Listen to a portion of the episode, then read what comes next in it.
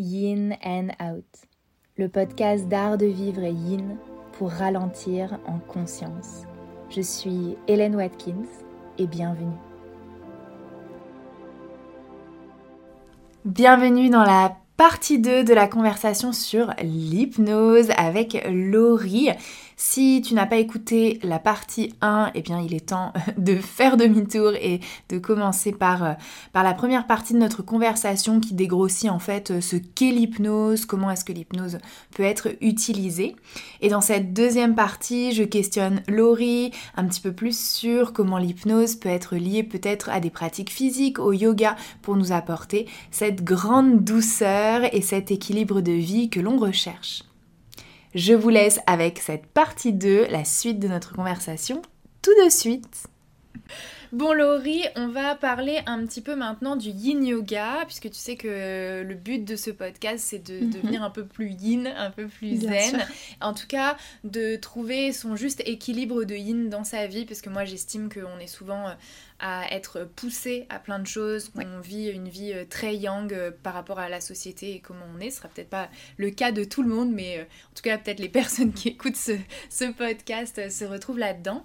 Et du coup, moi, j'aimerais que tu me parles un petit peu de comment est-ce qu'on peut utiliser l'hypnose pour être plus yin. Est-ce qu'il y a des façons en hypnose de reconnecter à cette partie de nous-mêmes et mettre un petit peu en off le cerveau qui dit tu dois faire toujours plus, tu vois, tu... aussi moi je trouve qu'il y a beaucoup de personnes qui euh, en fait sont un peu dans une escalade d'engagement où euh, ils sont tout le, tout le, temps en train de faire mille trucs parce qu'ils pensent qu'ils doivent faire toutes ces choses. Enfin voilà, c'est la vie, c'est le quotidien, c'est comme ça, j'ai pas le choix.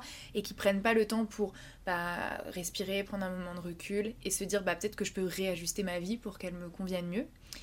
Est-ce que toi, comme ça, tu as des tips, des choses en hypnose, des pistes qui peuvent euh, nous aider à vivre une vie euh, un peu plus, euh, un peu plus zen, un peu plus yin. Oui, oui, bah déjà travailler en hypnose pour travailler son yin, ça va de pair. Pourquoi? Parce qu'en hypnose, justement, et eh bien avec cette distorsion du temps notamment, on apprend aussi au cerveau à ne rien faire. Moi, c'est une de mes phrases fétiches que je dis dans chacune de mes séances c'est vous n'avez rien à faire que laisser faire. Et simplement avec ça, déjà, on est déjà sur du yin, où on se met en position d'inaction et d'attente et de laisser les choses se faire pour nous, autour de nous, et de ne pas être dans le je fais, mais je laisse faire. Donc l'hypnose, oui, c'est travailler sur le yin parce que c'est aussi euh, euh, apprendre à être à l'écoute de soi, de son corps, de nos ressentis. Et pour être à l'écoute de soi, il faut qu'on ralentisse, qu'on arrête cette fuite en avant de toujours euh, combler tout son temps, de toujours avoir quelque chose à faire, un objectif à atteindre. Quand on est dans cette fuite en avant, on ne peut pas être totalement et complètement à l'écoute de soi, de ce qu'on ressent et de ce qui se passe dans notre corps et dans notre tête. Donc travailler en hypnose, c'est aussi apprendre à faire ça, à faire ce moment de pause, à s'arrêter un instant et à qu'est-ce qui se passe un peu? Ok, qu'est-ce que je ressens? Pourquoi en ce moment je ressens ces émotions? Pourquoi je les ressens pas? À l'inverse. Apprendre à travailler sur, euh, soi et sur la, sa collaboration avec son inconscient. Et quand on est dans cette fuite en avant, on ne peut pas travailler correctement avec son inconscient et surtout percevoir et recevoir chacun des messages qu'il essaie de nous envoyer. Mais tu vois, Laurie, avec ce que tu me dis, j'ai presque l'impression que l'hypnose, ça serait la version encore plus yin de la méditation, tu vois? Ouais. Qui a un côté vraiment euh, très. Euh, je connecte à mon instinct, mon intuition. Enfin, tu vois, il y a ce. Après, peut-être qu'il y a des spécificités entre conscient, inconscient, instinct, intuition, voilà, tout ça, mhm. mais j'aurais tendance à dire c'est ce truc un peu naturel qui nous vient euh, du plus profond de nous-mêmes, cette conscience de, de ce qui va être bon pour nous, de ce qui est juste pour nous. Euh. Donc euh, non, assez chouette, assez chouette. Est-ce que toi, tu as, tu as parlé un petit peu des outils, des ancrages, tu l'as déjà mentionné un petit peu, mais est-ce que tu peux peut-être nous parler de ça un petit peu plus qui sont des choses que tu mets en place du coup avec tes patients pour les aider en fait à cultiver potentiellement cette vie plus yin si c'était en tout cas euh, la démarche euh, quand ils viennent te voir ou d'autres choses en fonction des problématiques Exactement. Euh, alors les ancrages, c'est des outils. c'est des outils que on met en place ensemble lors des séances. Je les mets pas chez tout le monde. Je les mets souvent, alors sur une première séance, je ne mettrai pas d'ancrage parce que pour pouvoir mettre un ancrage en place, il faut réussir à aller dans certaines profondeurs euh, de l'état hypnotique et sur des premières hypnoses, c'est rare qu'on aille dans de telles profondeurs. Mais ces ancrages, en fait, c'est des outils que on met en place dans votre esprit, dans votre conscient et dans votre inconscient et que vous pouvez réactiver de manière consciente. Moi, ce que j'aime bien faire, c'est mettre euh, en place un petit geste avec les doigts, c'est-à-dire euh, par exemple, aller avec votre pouce gratter l'intérieur du majeur ou quoi que ce soit. Un petit geste que vous ne pouvez pas faire par inadvertance.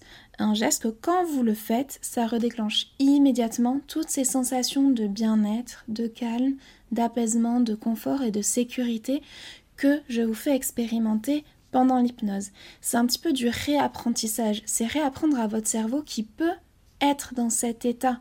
Souvent, quand ça fait longtemps qu'on est bloqué dans son énergie yang, on ne sait plus comment revenir sur son yin. Donc en fait, c'est du réapprentissage. Remontrer au cerveau et à l'esprit qu'il est capable d'être dans quelque chose de très doux, de très calme. Et une fois qu'il a appris à le faire, ben, il va pouvoir le faire à nouveau. Et pour le déclencher, ça, ben notamment, tu vois, sur des personnes qui vont avoir des examens à passer ou des périodes de stress, j'aime bien mettre ces ancrages en place parce que ce petit geste, on peut le faire ben, sous le bureau, dans la poche d'un manteau, ou derrière le dos, ou même euh, en discutant euh, face à face comme on est en train de faire avec une personne. Je peux, moi, faire ce petit geste qui redéclenche immédiatement toutes ces sensations de bien-être, confort et sérénité, autant dans mon corps que dans ma tête, tout en continuant à faire ce que je suis en train de faire. Et donc, c'est des outils qu'on peut utiliser. Ce que j'aime à dire, on les utilise à n'importe quel endroit, dans n'importe quel moment, avec n'importe quelle personne autour et pour n'importe quelle situation. Et ça vient immédiatement te remettre dans cet état de ça va mieux. Ok, Là, je peux me mettre au volant, passer mon permis, je me sens bien. Là, je peux me faire euh, crier dessus par mon manager, euh, ça va, ça me glisse dessus, ça m'accroche moins. Et moi, je suis mieux dans mon corps. Je suis pas en train de subir une surcharge émotionnelle, je suis en train de la contrôler, de l'apaiser et de la gérer. Donc euh, les ancrages, je trouve qu'ils sont très, euh, très utiles euh, pour ça. Et pour les mettre en place, voilà, ça demande d'aller dans des, des états d'hypnose assez profonds, mais on le fait toujours en totale sécurité, de manière toujours très confortable. Et après, c'est un super outil qu'on peut utiliser tout le temps. Et plus on l'utilise, plus il est fort. C'est de l'apprentissage, là aussi, plus on pratique, mieux c'est, plus euh, ça devient efficace et efficient.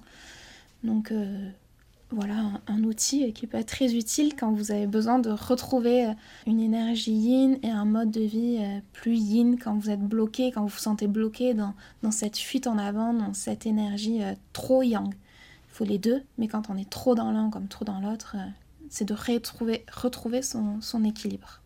Je trouve ça hyper intéressant parce que ça permet en fait euh, assez rapidement de créer une forme euh, de petit euh, petite technique hein, pour se rattacher, pour retrouver son état de détente. Parce que moi, c'est quelque chose que je dis beaucoup avec le yin yoga, que euh, bah, au début, en fait, c'est un peu difficile, surtout si on arrive, euh, voilà, personnalité dynamique, mhm. a du mal à se détendre, et pas hyper souple, enfin, voilà, ne s'étire pas beaucoup, euh, tous, les, tous les red flags qui vont faire que le yin yoga, ça va piquer un petit peu.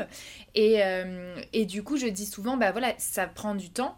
Et en fait, plus on pratique le yin, et plus on comprend comment ça marche, plus on arrive à s'y détendre en profondeur et plus ensuite tu peux prendre juste une posture de yin de 5 minutes et ça t'a déjà ressourcé, ça mhm. t'a déjà fait du bien par rapport à, à quelqu'un qui débuterait la pratique du yin et pour qui ça serait pas si efficace parce qu'il n'a pas encore développé toutes ses capacités en lui. Et là, du coup, ce qui est hyper intéressant avec ce que tu dis, c'est que en quelques séances, tu peux planter ça, alors que moi, ça demanderait beaucoup plus de temps euh, de pratique et d'être assidu. Donc, euh, c'est assez cool de se dire qu'il y a des outils comme ça qui peuvent être mis en place euh, pour potentiellement des résultats un petit peu plus rapides et voilà, une combinaison sûrement de choses.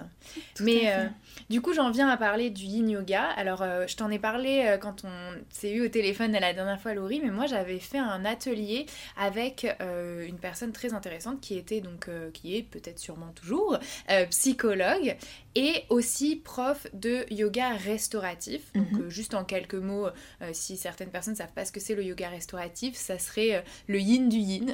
c'est vraiment un yoga qui est extrêmement doux et extrêmement confortable. Il y a beaucoup de différences par rapport au yin, mais on va dire la différence numéro un, c'est qu'en yin, on cherche l'inconfort quand même par l'étirement, par la sensation au milieu du confort. Mhm. Et en restauratif, on va chercher plutôt le confort absolu, on va voilà, chercher vraiment à avoir euh, quasiment aucun étirement, et on va dire quelqu'un qui est euh, relativement souple et qui n'a pas de blessure ne devrait rien sentir en restauratif. Peut-être la personne qui aura des sensations restauratives, ça serait quelqu'un qui serait extrêmement tendu ou avec voilà des zones un peu du corps qui, sont un peu douloureuses potentiellement et qui donc a des raisons particulières de sentir son corps. Mais une personne lambda, entre guillemets, tu fais la sieste en restauratif. Donc c'est une pratique qui s'intéresse beaucoup à l'esprit. Et donc c'était hyper pertinent pour elle de mixer la psychologie et le yoga restauratif et elle nous avait expliqué, donc nous elle nous avait fait un, workshop euh, autour du yoga restauratif, mais elle nous avait expliqué qu'elle faisait aussi des séances individuelles où au lieu, bah, je sais pas, voilà, de s'allonger ou de s'asseoir euh, comme on ferait dans une, voilà, une séance classique, euh, elle, elle allait mettre les gens dans une position de yoga restauratif, ou même plusieurs, mais en yoga restauratif, on reste très longtemps dans les postures, on peut rester une vingtaine de minutes hein, mhm. facilement, donc voilà, on bouge pas énormément. Et elle allait du coup leur parler dans cette position-là. Et je me suis dit, ah ouais, c'est hyper intéressant de voir comment, par le corps, on peut potentiellement accéder à un état supérieur de détente, ce qui va permettre potentiellement de libérer la parole, d'accéder à, une libération supérieure dans ce qu'elle elle cherchait à faire dans ses séances de psy. Mais je me suis demandé du coup, est-ce que toi, Laurie, entre l'hypnose et le yin, alors bien sûr l'hypnose c'est différent de la psy, le yin c'est mhm. différent du restauratif, mais moi je trouve que c'est des pratiques qui seraient pertinentes en fait euh, à mêler. Qu'est-ce que t'en penses? Parce que moi par exemple on m'a beaucoup dit que j'utilisais des techniques euh, d'hypnose dans mes cours de yin, en sachant que moi je n'ai jamais été euh, formée à l'hypnose. J'ai été formée un petit peu au yoga nidra et dans le nidra on utilise des techniques d'hypnose, mais c'est un peu un truc que j'ai développé par moi-même, on va dire. Euh, enfin, voilà. Euh, voilà, un mélange de tout ça. Qu'est-ce que t'en penses? Il y a plein de questions dans mes questions, mais voilà, je veux bien euh, ton avis sur tout ça. Alors, j'en pense que, que oui, c'est une, une, belle association des deux, parce qu'elle vient en même temps travailler sur le corps et sur l'esprit. C'est ces deux choses qui sont indissociables. C'est d'ailleurs pour ça que euh, quand j'ai voulu quitter mon métier d'infirmière et que je me suis dit ok euh, je veux m'installer à mon compte et je savais à la base que je voulais faire de l'hypnose parce que c'est quelque chose que j'avais en projet depuis des années mais je voulais aussi amener du soin de corps. Et c'est comme ça que j'ai découvert la méthode Renata que je me suis formée et que j'ai mis ça en place.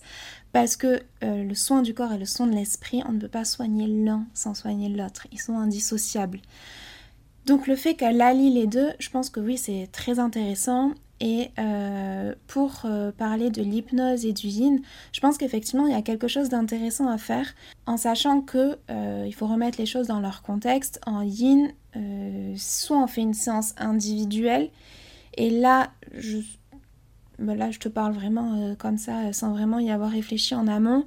Est-ce que ce serait pas trop de venir travailler en même temps avec du yin qui vient travailler sur tout ce qui est méridien, libération des émotions par le corps, etc plus l'hypnose qui peut amener assez profondément aussi et venir libérer des émotions qui étaient bloquées et qui peuvent se relâcher à ce moment-là, est-ce que ce serait pas trop? Je me pose la question.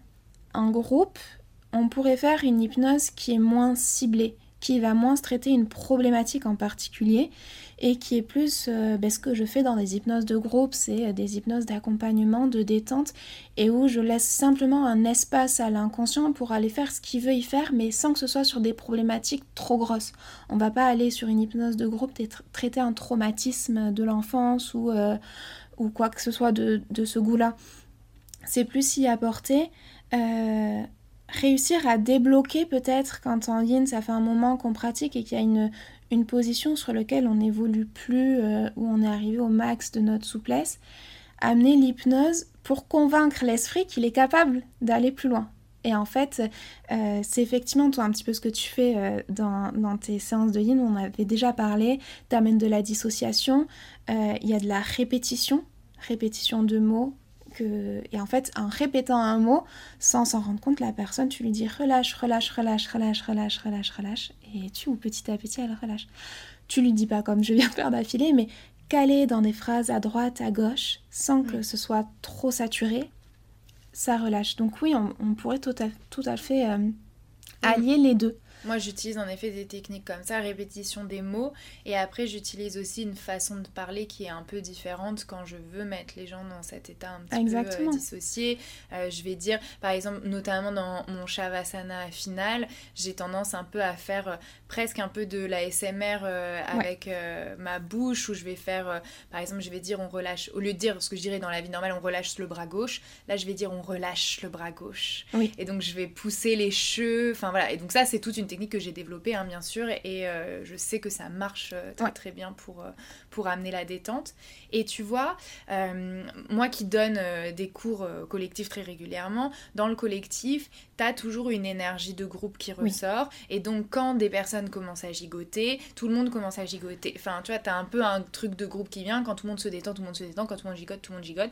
Et du coup, je trouverais ça hyper intéressant quand tu vois un groupe qui est un peu dans la résistance, d'amener de l'hypnose pour autoriser euh, plus de détente.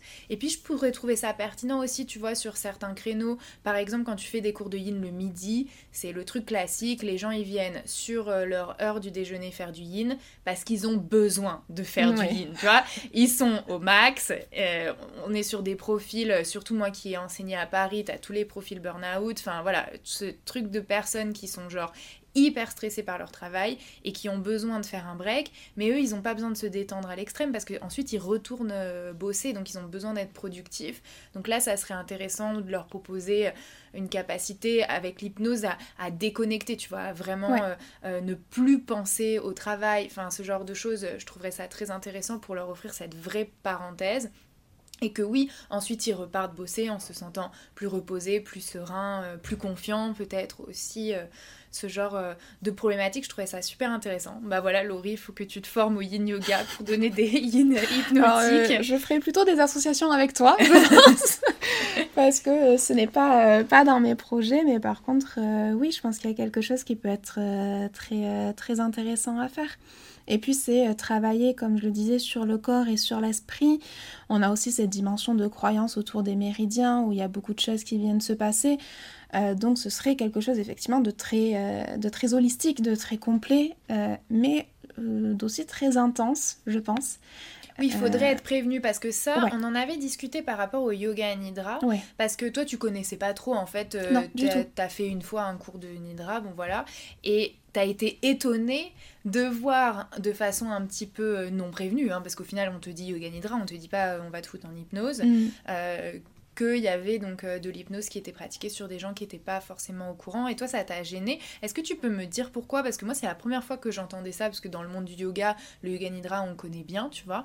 Et moi, j'ai la sensation que le yoga nidra bon au pire tu t'endors. Enfin tu vois que c'est pas euh, si dramatique. Est-ce que tu pourrais nous expliquer un petit peu qu'est-ce qui toi t'a étonné euh, là-dedans? Parce que je trouve ça toujours intéressant aussi de questionner ce qui va être normal tu vois en fonction du milieu dans lequel on est moi, ce qui m'a étonnée déjà, c'est le fait de. Voilà, comme tu as dit, j'étais pas du tout au courant qu'il allait avoir cette, ce, moment, euh, ce moment d'hypnose. Et ça m'a euh, dérangée sur le moment parce que, alors, du coup, l'hypnose, moi, c'est quelque chose qui fait partie de mon quotidien. Donc, par définition, je pars très vite, très facilement, très loin dans mon état hypnotique. Mais c'est quelque chose que je veux contrôler. Je... Et là, on m'y a amené sans qu'on m'ait prévenu. Sauf que moi, comme je suis euh, habituée, je pars très vite, très facilement, j'avais pas envie. Euh, ça m'a débloqué du coup euh, sur certaines choses. C'est pas quelque chose que j'avais envie de faire à ce moment-là. Donc c'est en ça que moi ça m'a dérangé et que peut-être que j'y retournerai, mais je sais que ben, notamment les cours où j'ai eu envie d'aller et que j'ai vu que c'était du Nidra, je me suis posée, je me suis questionnée, est-ce que là je suis en capacité d'encaisser un hydra? Non, bon ben j'y vais pas. ça a plus été ça, c'est que vu qu'on amène quand même dans l'hypnose, déjà il y a cette dimension de groupe et d'énergie. Euh, pour peu qu'on soit aussi un peu sensible aux énergies des autres, déjà l'essence, enfin, le yoga peut être problématique à ça si on capte vite les énergies des autres. Mais alors en plus quand on te met dans un état de conscience modifié euh, tel que l'hypnose, moi en tout cas ça m'a mise en difficulté sur l'instant T, je m'y attendais pas euh, et, et j'avais pas envie de vivre ça à ce moment-là. Bon, vu que j'avais pas envie de vivre ça, euh, j'ai stoppé, je suis remontée à mon état de conscience normal et euh, je me suis distraite dans mon mental le reste de la séance. Mais du coup, j'ai pas profité de ma séance de yoga nidra. Euh, mais encore une fois, voilà, le mécanisme qui s'est mis en place, c'est qu'à ce moment-là, j'étais pas prévenue, j'étais pas d'accord. Mais qu'est-ce qui s'est passé? Bah, Je suis tranquillement remontée à mon état de conscience et puis j'ai fait ma vie et la séance elle s'est terminée et voilà. Donc il y a toujours euh, cette dimension de on ne fait que ce qu'on est d'accord de faire.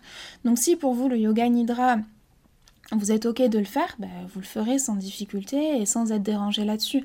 Moi ça m'a dérangé à ce moment-là, peut-être que si j'y vais demain ça me dérangera pas parce que je sais à quoi m'attendre. Mais euh, ouais, ça m'avait posé question sur ça, sur euh, sur un petit peu cette dimension aussi de, un petit peu comme il peut y avoir euh, dans, les, dans un travail énergétique de pouvoir, de je prends le pouvoir de. Euh, on ne fait pas un soin énergétique à quelqu'un qui n'est pas d'accord de le recevoir, qui n'a pas fait la démarche de le recevoir, tout comme je pense on ne fait pas euh, une hypnose à quelqu'un qui n'est pas dans la démarche de vouloir recevoir cette hypnose. Je pense qu'il y a un petit peu de ça aussi selon moi je comprends, c'est hyper intéressant. C'est vrai que moi, dans mon esprit, le nidra, euh, ça amène les gens vers la détente du corps. Donc, j'avais jamais réfléchi de ce point de vue-là. Euh, mais c'est hyper intéressant, oui, d'avoir cette réflexion, de se dire, bah, en fait, est-ce qu'il faut pas mentionner qu'il y a une partie euh, hypnose dedans et que les gens soient au courant et prévenus. Qu'est-ce que tu penses du coup de la sonothérapie? Parce qu'en sonothérapie, on met les gens aussi en état de conscience modifiée. Euh, et tu vois ce que tu as mentionné par rapport euh, à l'état voilà, θ où tu descends profondément en... T'es pas, enfin, pas endormi mais t'es à moitié là, quoi, cet état un peu d'entre-deux. Ça, c'est l'objectif aussi avec la sonothérapie. Et c'est pour ça que d'ailleurs beaucoup de personnes aiment la méditation sonore et trouvent que c'est plus facile que la méditation guidée, parce que c'est vrai que les vibrations, ça aide à couper le mental par rapport à la méditation guidée, où bah, quand on a un mental très actif, ça peut être très difficile de le couper, hein. euh, il peut facilement nous distraire, c'est un petit peu plus facile avec la sonothérapie de ne pas être distrait. Mais du coup, est-ce que tu vois les choses différemment par rapport au yoga nidra? Parce que à mon sens, ça te met aussi un petit peu dans un état similaire. Euh, oui et non. Euh, la sonothérapie, déjà maintenant, les gens, dans la majorité des cas, ils savent à quoi s'attendre. Moi, le yoga nidra, sur le descriptif, il euh, n'y avait rien qui m'indiquait ça. Après, euh, peut-être, d'ailleurs, c'est ma question, est-ce que vraiment le yoga nidra, on vous l'apprend en disant il y a une phase d'hypnose à la fin, ou est-ce qu'on met pas du tout le mot hypnose dessus? Alors, dans le Yoga Nidra, il y a plusieurs techniques. Moi, je suis pas une grande spécialiste euh, du Nidra, mais ce que je sais, c'est qu'il y a plusieurs techniques et que tu as en effet des techniques qui utilisent des techniques hypnotiques, on va dire. Mais si tu veux, les puristes du Yoga Nidra, ils disent que le yoga nidra c'est du yoga nidra. Je sais pas comment dire. Ils te disent c'est pas de la méditation, c'est pas c'est pas de l'hypnose, c'est du yoga nidra. C'est un genre à part entière, on va dire. Et si tu es un puriste pareil du nidra, tu vas dire en yoga nidra, on ne doit pas s'endormir. Alors qu'aujourd'hui, il y a énormément de gens qui écoutent euh, des vidéos YouTube de yoga nidra pour dormir le soir. Enfin, donc il y a plein de façons un peu détournées euh, d'utiliser euh, cette méthode. Mais c'est vrai que à la base, dans certaines méthodologies de nidra, et moi, celle que j'ai rencontrée il y en a beaucoup qui utilisaient de l'hypnose, donc c'était pas euh, rare, hein, on va mhm. dire. Euh, oui, clairement, euh, c'est des méthodologies hypnotiques, rien que dans la façon dont on parle, parce que on te dit, je sais pas, par exemple sur le visage, on va te dire détends la bouche, détends le dessus de la bouche, le dessous de la bouche, détends la langue, détends le dessus de la langue, le dessous de la langue, détends la langue, détends le bout de la langue, détends le bout du nez. Enfin, et donc, tout ça c'est de l'hypnose. Enfin, je veux dire, voilà, c'est des méthodologies qui te mettent dans des états de transe. Voilà. Ben, du coup, tu réponds euh, à ma question, c'est-à-dire que euh, le yoga nidra, donc il y a de l'hypnose qui est utilisée, ou en tout cas des techniques d'induction hypnotique, et on n'est pas euh, au courant. Après, c'est mon expérience euh, qui fait que je suis aussi thérapeute en hypnose, que je repère vite aussi les inductions hypnotiques et que ça m'a mis en inconfort à ce moment-là. Euh, mais peut-être que vous qui, nous écoutez, c'est pas du tout ce que vous avez euh, reçu à ce moment-là. Votre, votre prof de yoga n'a peut-être pas du tout utilisé des méthodes hypnotiques d'induction à ce moment-là. oui, car tous les nidras ne sont pas tous différents. ce que j'ai abordé ne fait pas une généralité. Mais pour en revenir sur la question de base par rapport à la sonothérapie, les gens ils savent plus facilement maintenant, ils ont, souvent déjà vu passer de la sonothérapie, les bols, ils savent à quoi s'attendre. Et je pense qu'il y a ça qui fait une grosse différence, c'est qu'ils savent qu'ils viennent en yin plus bain sonore. Donc ils savent qu'à un moment, ils vont avoir le bain sonore, donc ils sont là de leur plein gré, ils sont d'accord. Alors que Yoga Nidra qui utilise de l'hypnose sans l'annoncer, ben je sais pas, moi que je viens de faire de l'hypnose, je suis pas peut-être pas d'accord. Euh, je pense qu'il y a ça. Donc encore une fois, je pense que ça part vraiment de, le fait que ce soit annoncé ou pas. Non, mais c'est hyper intéressant parce que c'est vrai que j'y avais jamais réfléchi. Mais encore une fois, quand on est dans le milieu, il y a plein de choses qu'on trouve normales parce que juste on y est exposé. Donc euh, vraiment, merci pour ça. Ça m'a fait me poser euh, pas mal de questions. Euh, moi, du coup, Laurie, je voudrais que on termine un petit peu cet épisode avec potentiellement bah, des petits conseils pour les personnes qui pourraient dans leur quotidien ou dans leur pratique de yin, tu vois, mettre en place des petites techniques d'hypnose. Alors que ça soit, tu vois, pour des profs de yoga qui voudraient peut-être utiliser des petites techniques d'hypnose dans leurs cours, ou que ce soit pour un pratiquant, tu vois, quelqu'un qui voudrait servir de l'hypnose pour avoir une vie un petit peu plus yin, pour être un petit peu plus cool. Est-ce que tu as des petits tips, des petites astuces qui te viennent euh, comme ça? Alors pour les plutôt pour les profs de yoga, euh, j'aurais tendance à dire euh, de mettre une, une petite balise. Si euh, vous avez euh, cette, euh, cette, crainte de ok, je ne veux pas envoyer mes élèves en hypnose, partez du principe que vos élèves iront là où ils veulent aller. Vous, ce que vous pouvez faire pour protéger, c'est utiliser le genre de phrase laissez votre esprit se détendre à l'endroit exact où il est d'accord d'aller se détendre aujourd'hui. Laissez votre corps se relâcher à l'endroit exact où votre corps veut se relâcher aujourd'hui. Ça va donner, euh, ça va donner la main en fait aux élèves. Ça va leur donner le contrôle sur où est-ce qu'ils vont aller. Parce que là, c'est, euh, j'ai plus mon mot, mais c'est quelque chose qu'on utilise en hypnose pour un peu désamorcer, pour euh, ne pas envoyer quelqu'un trop loin si c'était pas, s'il n'était pas en capacité aujourd'hui de recevoir une hypnose si profonde. C'est quelque chose qui permet de désamorcer. Donc, donnez-leur euh, euh, juste l'indication d'aller jusqu'où euh, leur esprit veut aller aujourd'hui. Comme ça, vous laissez la main, c'est l'esprit et l'inconscient qui vont faire et ce sera plus vous qui amènera, qui amènera je commence à plus parler français, à une certaine profondeur. Vous pouvez bien sûr utiliser des techniques de dissociation qu'on utilise en hypnose, mais faites-le dans, euh, dans la mouvance euh, de méditation où vous laissez des temps de silence, où vous saturez pas le langage.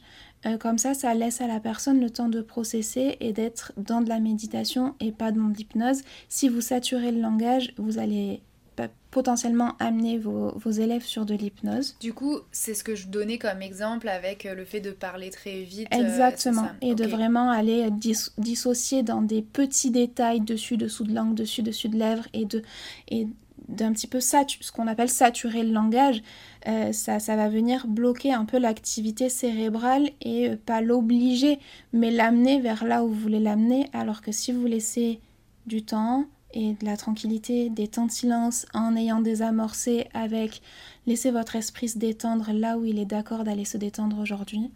Euh, ça se passera euh, en, toute facilité. Et pour les personnes qui sont euh, élèves ou qui viennent recevoir de l'hypnose, gardez en tête que vous ne faites que ce que vous êtes d'accord de faire et que vous ne perdez pas le contrôle. S'il y a un moment où ça vous dérange, vous ferez comme moi j'ai fait euh, sur l'expérience dont on parlait du Nidra, vous remonterez, vous reviendrez et ça se remettra à votre état de conscience habituel et normal. On ne va pas à un endroit dans notre, dans notre esprit où on n'est pas d'accord d'aller. À chaque fois, on a des balises de sécurité qui sont là de manière assez innée et intuitive, qui sont là pour nous protéger. Et encore une fois, faites confiance à votre inconscient. Votre inconscient, il est 100% bienveillant. Je suis désolée, je me répète, mais c'est pour moi quelque chose de très important à assimiler. C'est que tout ce que fait notre inconscient, c'est dans la bienveillance. Et c'est ce que je dis à, mes patients. Euh, des fois, dans des, séances d'hypnose, on peut se mettre à pleurer, euh, avoir juste les yeux un peu mouillés, avoir des larmes qui coulent ou vraiment avoir de gros sanglots, voire aller même dans certains cas dans des crises d'angoisse. Même si un jour vous allez en séance d'hypnose et que ça vous arrive, soyez rassurés parce que si votre inconscient vous provoque des sanglots à ce moment-là, c'est qu'il sait que vous êtes en capacité d'encaisser et de gérer l'émotion qu'il a débloquée. C'est qu'il est dans un lieu suffisamment en sécurité et adapté pour pouvoir le faire. Donc n'ayez pas de crainte à tester l'hypnose, choisissez votre thérapeute. J'ai tendance à dire, je vais peut-être pas être appréciée de tous mes collègues par ça, mais allez voir un thérapeute qui de base a une formation médicale ou paramédicale et qui a déjà des connaissances dans ce milieu-là. N'oubliez pas, l'hypnose, ce n'est pas légiféré. Tout le monde peut se déclarer hypnothérapeute et mettre une plaque sur une porte sans même avoir fait une seule formation. Donc faites-vous conseiller. comme, comme le yoga. Voilà, c'est ça. Euh, soit vous faites par le bouche à oreille, soit moi j'ai des patients qui, m'ont connu via Instagram, qui me suivaient depuis quelques temps et qui ont une bonne accroche avec moi et sont venus par ce biais-là. Mais euh, voilà, faites aussi confiance à euh, votre inconscient et à votre intuition ou instinct. Euh, moi, mets pas trop euh, de, différence, en tout cas dans, l'explication là, même si je sais qu'il y en a une. peu importe le nom que vous lui donnez, mais faites confiance à votre inconscient, il sait où est-ce que vous avez besoin d'aller. Merci Laurie. Est-ce qu'on peut terminer avec un petit plug? Comment est-ce qu'on fait pour, euh, pour travailler avec toi, pour faire euh, une séance d'hypnose ou autre avec toi? Vas-y, dis-nous tout. Oui, bien sûr. Ben, j'ai mon cabinet de consultation à Bayonne, qui est situé juste à côté de l'hôpital pour ceux qui connaissent un peu la région. Vous pouvez me retrouver sur Instagram euh, à Le Soin par Laurie, qui est le nom de mon cabinet. Vous me retrouverez aussi sur Internet et je reste disponible pour répondre à toutes vos questions. Vous pouvez m'écrire, il n'y a pas de souci, même si c'est juste pour discuter, pour lever des appréhensions ou des inquiétudes, et si c'est pour simplement vous aider à passer le pas pour venir me consulter ou consulter un tout autre thérapeute, n'hésitez pas, je reste totalement disponible. Merci Laurie et n'hésitez pas à cliquer dans les notes de l'épisode, vous aurez tous les liens qui seront notés juste là. Merci d'avoir écouté cet épisode. S'il t'a plu, tu peux partager ton avis sur ton application d'écoute préférée et je te dis à très vite pour un nouvel épisode de Yin and Out.